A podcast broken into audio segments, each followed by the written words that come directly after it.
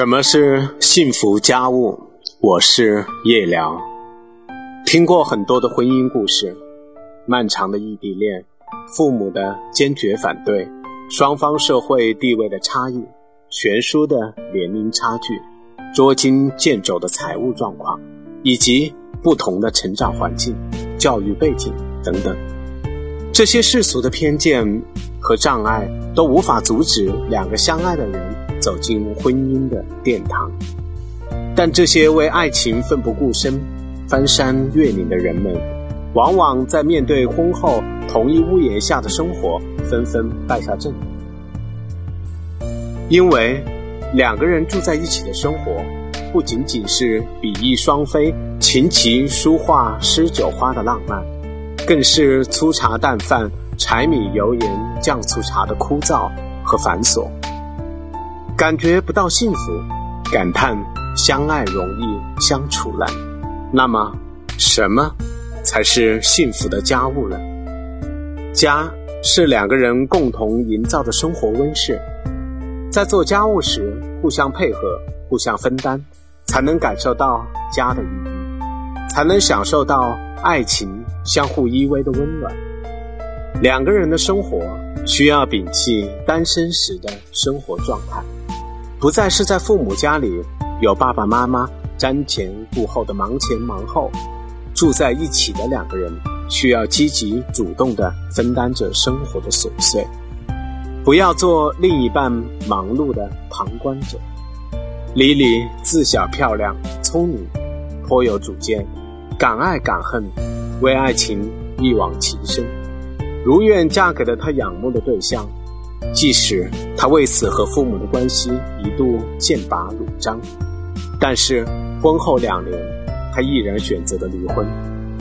用莉莉的话来说，他要的婚姻不是一个人的忙碌，另一个人的悠闲旁观，更不是找一个指手画脚的监工来指导他如何处理家务，抱怨和责备他不会持家。婚姻中的两个人。要将自己化身为对方的保护神，守护着这份神圣的契约，积极主动地站在对方的角度思考问题。生活中不乏工作狂的男人或者女王，因为事业而忽略另一半的感受，最终使婚姻触礁。婚姻的两个人，请时刻保持恋爱的新鲜和主动，不让另一半感受到冷落。或是忽略，家也是两个人共同面对生活重担的保护伞。一定是特别的缘分，才可以一路走来变成一家人。相互取暖的婚姻，才值得厮守一生。事业的挫折、沮丧，常常使我们迷失人生的方向。有了家，有了两个人相互的依偎和理解。外面再大的风浪，也能从容面对。